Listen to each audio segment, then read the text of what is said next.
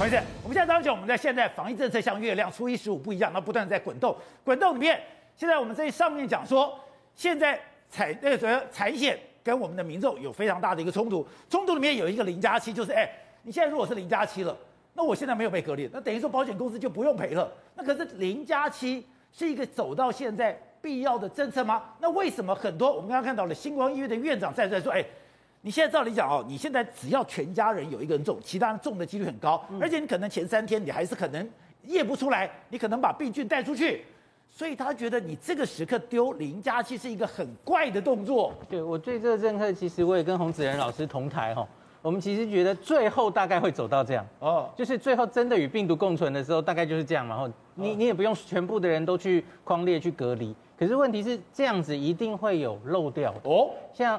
陈其迈市长就说，以高雄的资料，这样漏掉十几 percent，就是这种一个人家人确诊，后续对。这七天里面会阴转阳的家人，高雄的资料是十几 percent，十几 percent，而且是特别是前几天呢，因为现在知道这个传染期它传得很快嘛，所以其实原本三加四是有它的意义的嘛，因为你三天可以抓到大概近一半的病人，这是三二十一天前我们从十天开放到三加四的时候。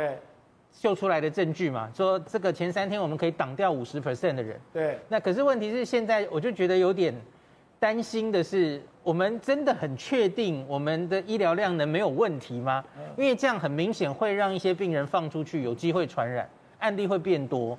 那所以我觉得另外一件事情是，还有一个很诡异的是，因为它不是硬性零加七，它是说你得零加七。所以我觉得他后面的一句话就是：假如你因为保险的原因，你想要隔离险哈，那你可以自己选三加四。对，其实就是很奇妙的政策。可是好像又有一些保险公司又不高兴了，就说不行，你明明可以选零加七的，所以我不认。对，所以又是好像没有解决问题。那我们医医界的人士当然还是担心，你这样子其实是等于是继续放。是，那你这个图写的很多嘛哈，我们从十天。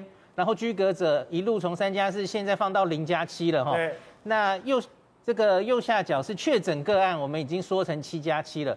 国外其实连确诊个案最后可能都会到五天就好哦。哦。因为目前 Omicron 看起来它传染力最高就是前五天。对。那可是今天我想带另外一个话题，昨天没跟大家讲的哈，我们最近不是都一直卡在六万多吗？对，队长，那是不是说我们的筛检量就只有这么多？对。这已经紧绷了，紧绷了就是六万多。有。有一些民众不明就里，会以为我们好像已经到高点了，或者哎控制下来喽，哎是不是准备下来喽？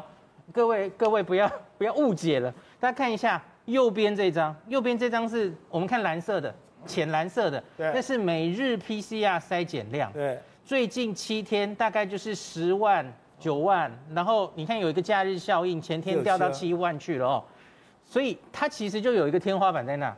在前面的七天，你看其实是卡在五六万而已哦。对。那明显这最近是有上升啦，黑色是七日平均哈。